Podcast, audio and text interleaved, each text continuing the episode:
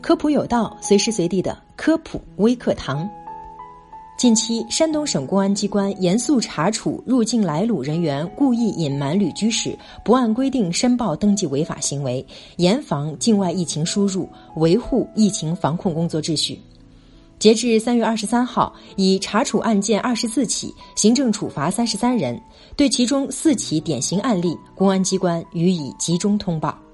第一起，三月二十二号。济南警方依据《治安管理处罚法》相关规定，对朱某建给予罚款处罚。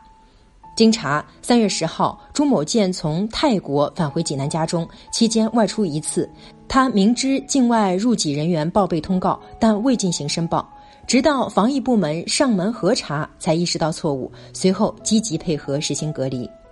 第二例，三月十五号。济宁警方依据《治安管理处罚法》相关规定，对侯某民和杨某分别给予行政拘留五日的处罚。经查，杨某与丈夫侯某民乘飞机从菲律宾转机香港后飞抵北京，乘车返回家中，期间逃避村防疫检查点检查，并隐瞒其境外归国行程。后杨某因发烧住院并隔离观察，扰乱了正常的防疫秩序。第三例。威海江某被行政拘留十日。三月一号，威海警方依据《治安管理处罚法》相关规定，对江某给予行政拘留十日的处罚。经查，江某自二月八号签订外出人员返乡告知书后，在明知政府防控疫情措施规定对外地返威人员需进行居家隔离十四天的情况下，隐瞒个人行程，多次往返韩国，拒不执行紧急状态下的决定命令。第四例，德州父子刘某存、刘某生被行政拘留五日。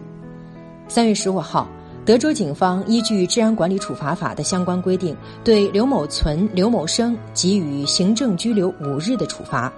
经查，三月九号，刘某生从国外回家后未及时申报登记，其父亲刘某存也存在瞒报刘某生行程的行为。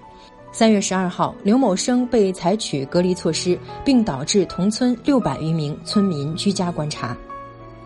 警方提醒入境人员和家属，为了本人及他人的人身安全和身体健康，请按照各级政府的通告等有关要求，严格遵守各级人民政府和有关部门依法发布的疫情防控决定命令。入境后，主动向单位或社区村居申报登记，自觉接受检疫监测、隔离观察等疫情防控措施。入境人员及其他有关人员故意隐瞒、谎报身体健康状况、旅居史、密切接触人员等信息，拒不执行疫情防控规定的，公安机关将依法追究其法律责任。